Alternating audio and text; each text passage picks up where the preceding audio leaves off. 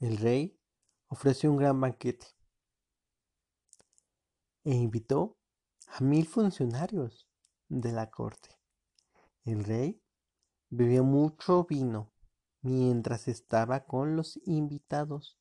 El rey Belsasar, muy excitado por tanto vino, ordenó que le trajeran las copas de oro y plata que Nacubodonosor, su padre, de Belsasar, se había llevado del templo.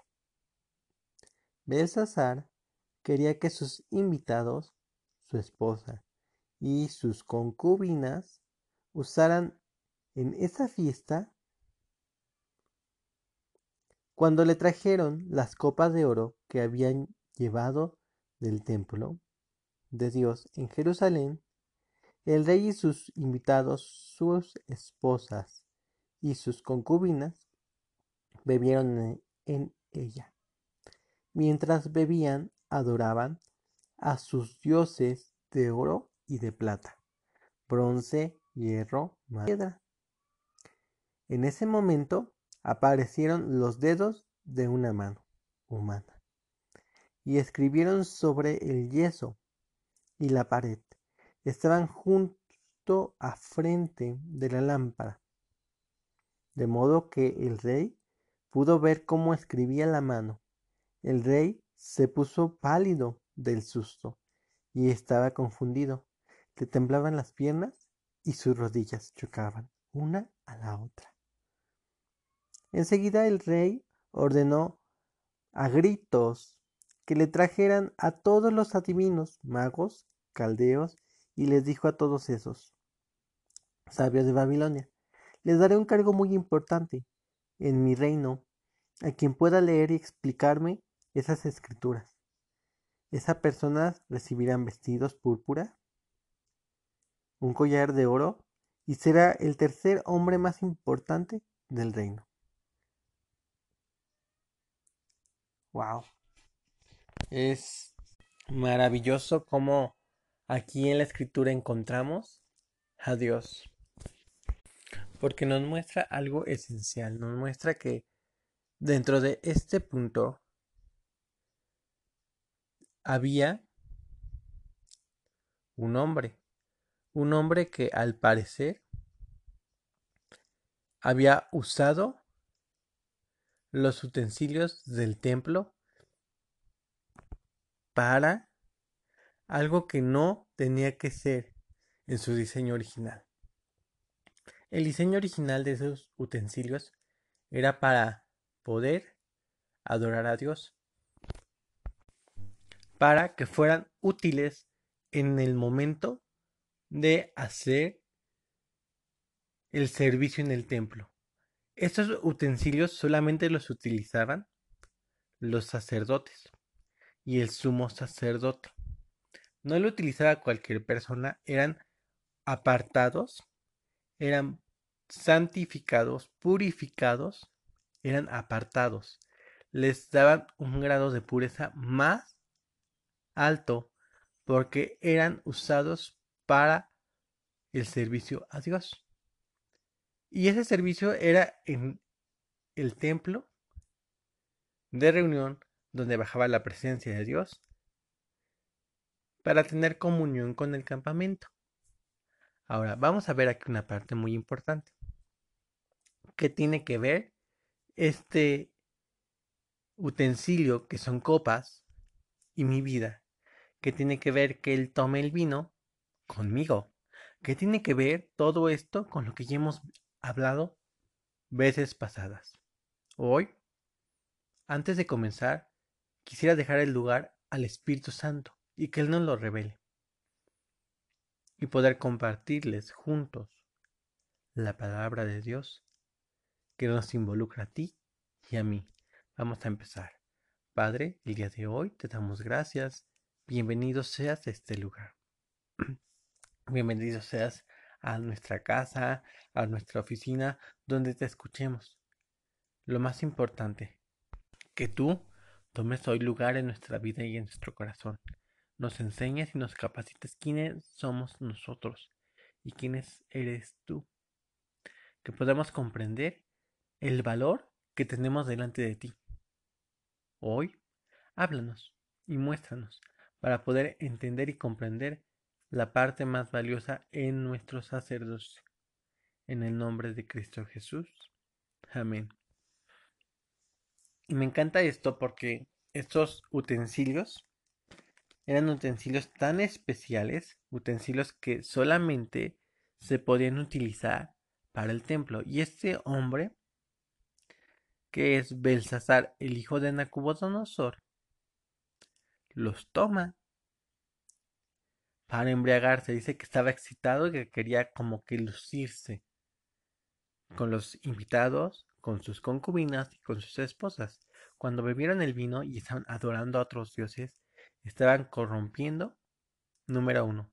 Esas copas solamente las utilizaban los sacerdotes. Y eran solamente para adoración de Dios. Entonces, lo estaban tomando otras personas. ¿Y para qué lo estaban tomando? Dice que en ese momento empieza a ver unos dedos que empiezan a escribir. Y él se asusta mucho y manda a llamar a todos los sabios. Ahora, ¿por qué es tan grave esto? Quiero que tú veas esta parte. Eso mismo que podemos ver en el libro de Daniel. Este punto también lo podemos observar en el libro de números.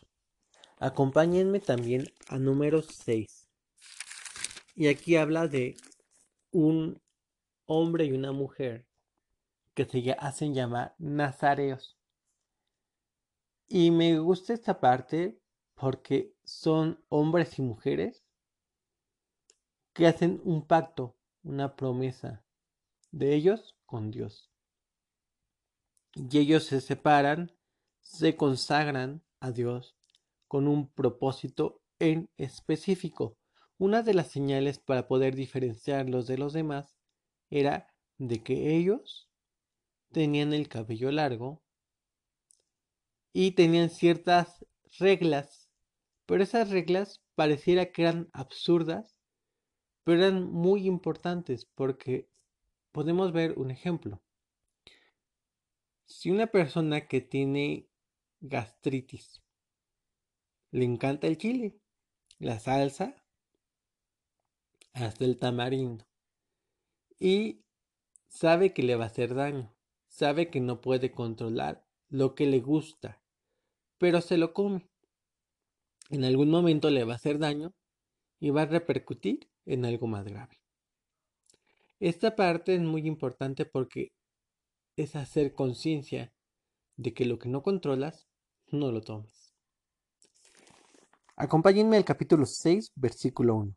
El Señor le dijo a Moisés, dile a los israelitas que si un hombre o una mujer hace promesa de dedicarse al Señor como nazareo, tendrá que abstenerse de tomar vino u otra bebida fuerte.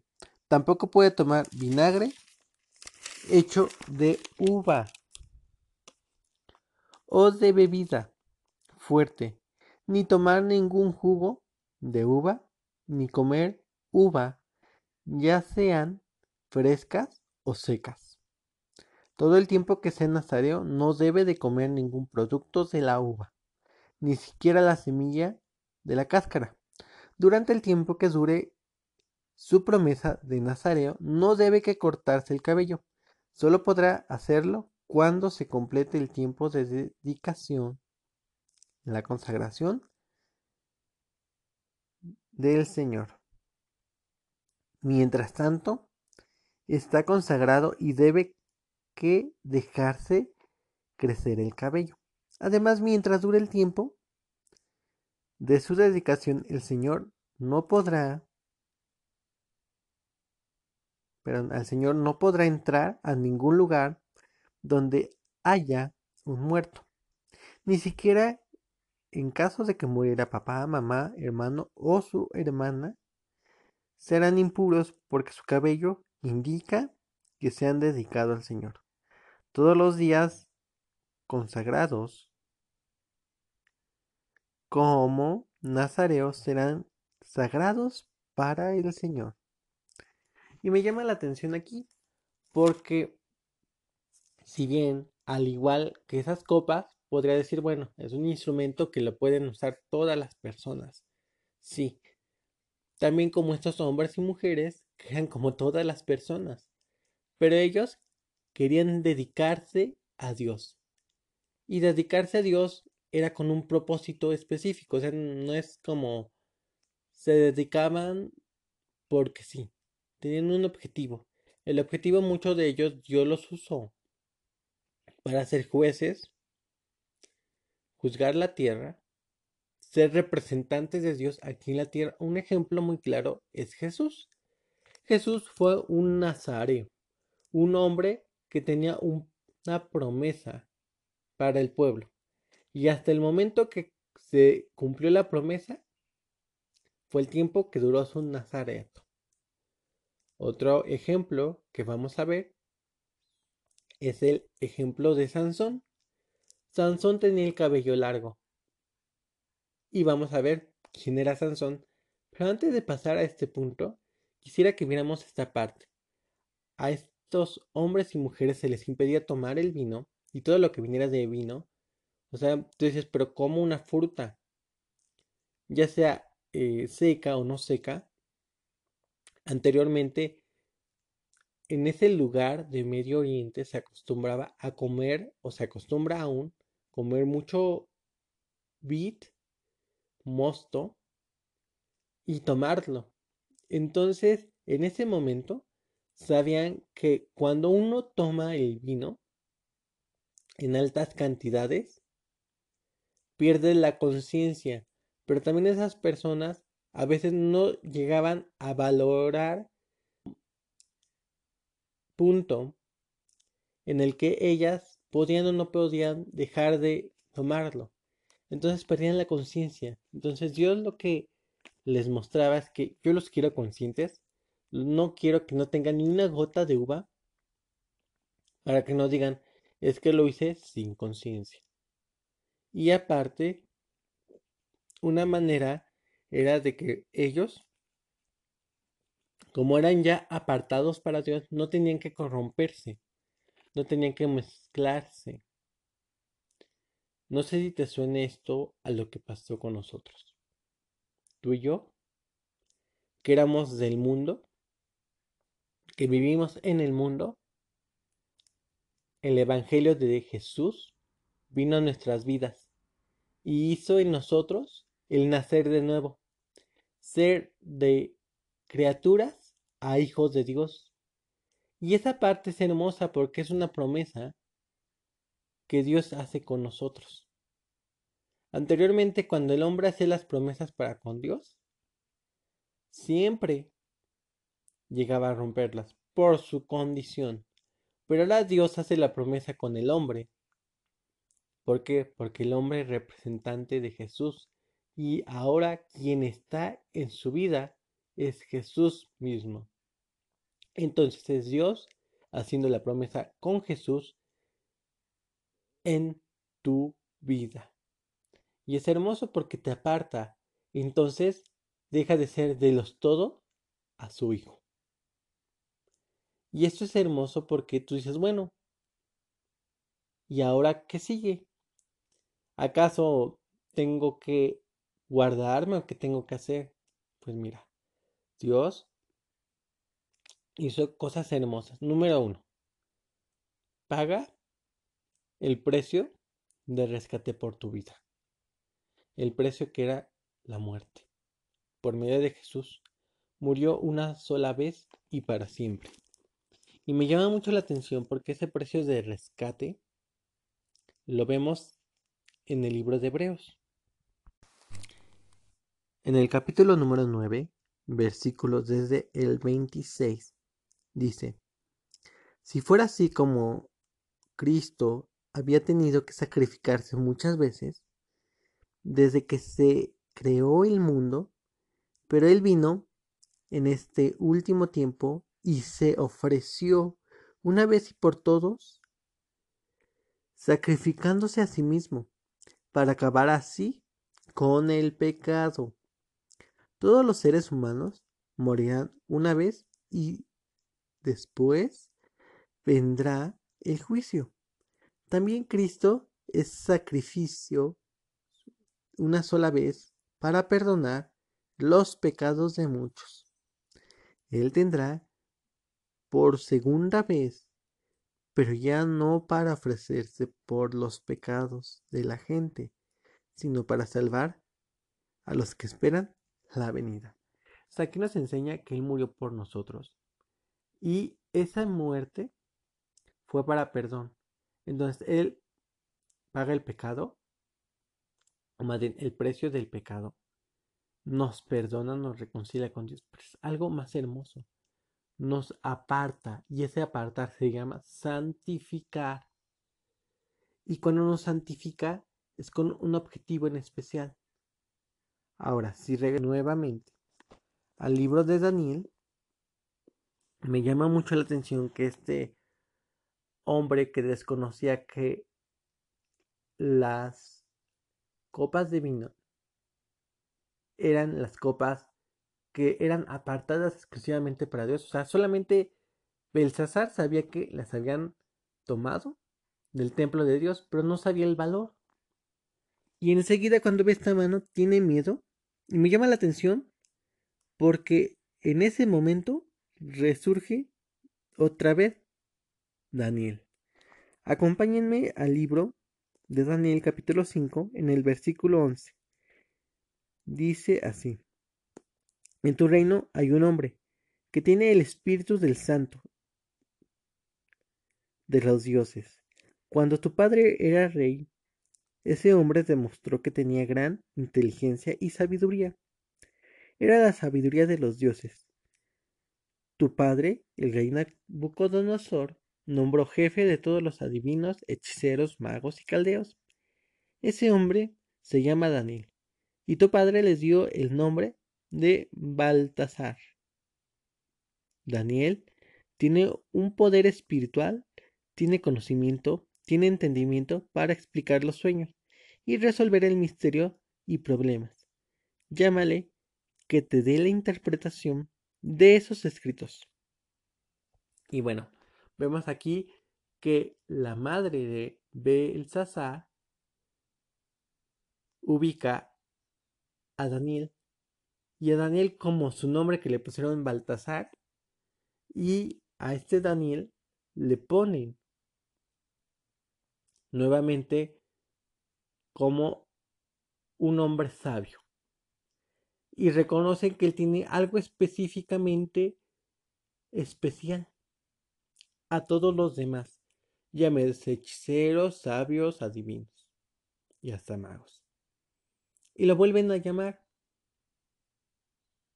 Todo eso sucedió porque no conocían el valor de lo que estaban haciendo. Y me llama la atención porque más adelante dice, Majestad, guarde sus regalos. Mm, bueno, antes, en el versículo número 14, he oído que tú tienes el espíritu de los dioses, que eres brillante e inteligente y tienes mucha sabiduría. Todos los sabios y magos vinieron para leer y explicar lo que está escrito en la pared, pero ninguno de ellos puede entender ni una sola palabra. Y más adelante dice, el Dios del Altísimo les dio el reino de la grandeza y el poder y el honor a su padre Nacubodonosor. Por ese poder que recibió, todas las naciones, pueblos y lenguas lo temían y respetaban. Nacubodonosor decía a quien mataba o a quien dejaba de vivir si él quería que alguien fuera importante. Lo hacía importante y si quería que alguien fuera desapreciable, lo hacía despreciable. Pero Nabucodonosor se llenó de orgullo y terquedad, entonces se le quitó todo el poder que tenía como rey y se acabó toda la gloria. Lo llevó lejos de la gente y se volvió como un animal. Vivía entre las bestias salvajes, comía pasto como el ganado, y rocío lo mojaba su cuerpo. Hasta que por fin reconoció que solo Dios, Altísimo, tenía el poder sobre todos los reinos de los hombres. Solo Dios decía quién gobierna los países. Belsasar, usted es hijo de Nabucodonosor, e igual que él, sabe todo lo que le sucedió a él, pero no se ha portado como la humildad. Todo lo contrario, se ha rebelado contra el Señor. Usted mandó a traer las copas de oro y plata que solo son del templo, y luego, con sus invitados, sus esposas y sus concubinas, las usó para beber vino, celebrando a sus dioses. Esos son los ídolos falsos de oro, de plata, bronce, hierro, madera y piedra, que no pueden ver, ni oír, ni pensar. Pero ustedes no dio a Dios verdadero, que tiene el poder de controlar su vida y todo lo que hace. Por eso, él sacó su mano y escribió en la pared. Ahora me encanta esto porque Belsasar reconoce a Daniel, a Baltasar. Y en ese momento Daniel le dice, mire, le sucedió esto a su papá, usted lo conoce, pero usted tiene algo diferente a su papá. Su papá era humilde y usted no. Usted hizo algo muy fuerte. Se ha revelado en contra del Señor de los cielos. Y aparte de ello, ha hecho que no pudiera nadie honrar en ese momento a Dios. Porque él honraba a otros dioses. Ahora, creo que ya nos metimos en una zona muy pesada. Porque si lo vemos en el panorama, esos vasos habían sido corrompidos. Y Daniel le muestra que recapacite en lo que hizo. Y me llama la atención porque tú y yo tenemos un diseño original. Originalmente estamos diseñados para servir a Dios, para adorar a Dios. Ese es nuestro diseño original. Y nuestra imprudencia ha hecho que corrompamos la voluntad de Dios en nuestras vidas, que deshonremos a Dios. Ha hecho que nosotros mismos cometamos iniquidad en contra de Dios y nos volvemos impuros. Este grado de impureza es quitado por medio del pecado. Pero ahora, aquí nos muestra algo hermoso, ¿sabes? Porque si regresamos nuevamente al libro de números, y le da la oportunidad al nazareo, al hombre y a la mujer que tienen la promesa para con Dios, le dice así en el capítulo número 6 del versículo 11. Dice así.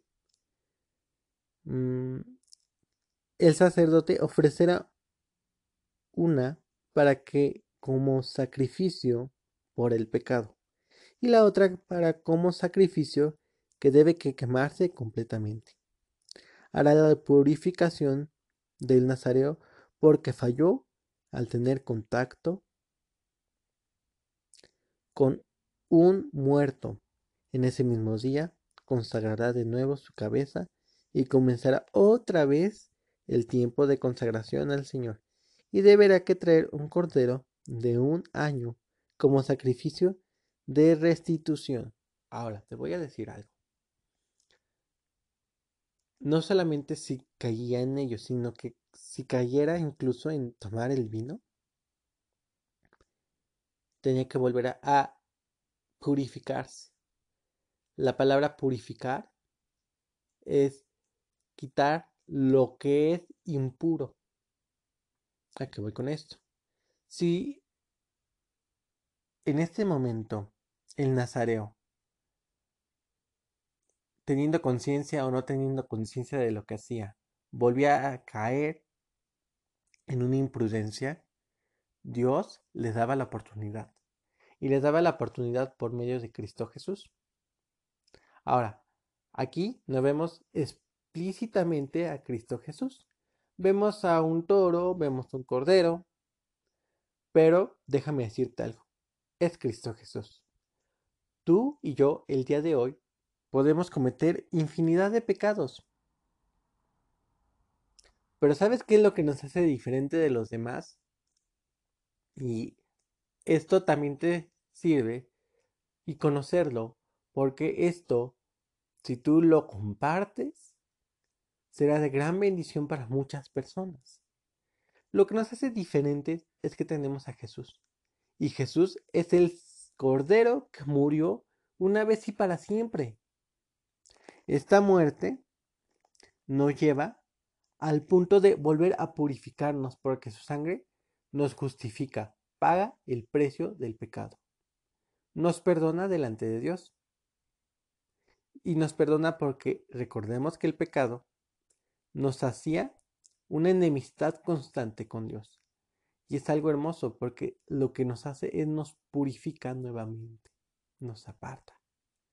Y es precioso el ver que Él nos aparte, porque nos da la oportunidad de que aun cuando tú falles, Él te perdona. Pero también te da la conciencia de que ya no lo hagas. Y eso se llama arrepentimiento. En este proceso, que es el proceso sacerdotal, también sucedía con los sacerdotes. El sacerdote tenía que purificarse constantemente. Tú, el día de hoy, y yo, todos nosotros, somos hombres y mujeres representantes de Dios, que estamos apartados. Vamos a ver nada más una parte. El día de mañana veremos la eh, consecutivamente lo posterior al libro de jueces. Y en el libro de jueces podemos encontrar un ejemplo muy grande, muy Em, impactante. Primero, el libro de jueces es el libro que fue escrito antes de que el pueblo de Israel que comparecía a Jerusalén y Judea estuvieran con reyes y antes de que se separaran los reinos. Y en esta parte se levantan hombres que eran líderes, eran jefes, y esos eran nazareos, hombres y mujeres apartados para poder ser guiados por medio de Dios. A jueces 14 del versículo 4. Dice así. Los padres de Sansón no sabían que el Señor Quería que eso sucediera así, porque Dios estaba buscando una manera de hacer algo en contra de los filisteos en esa época.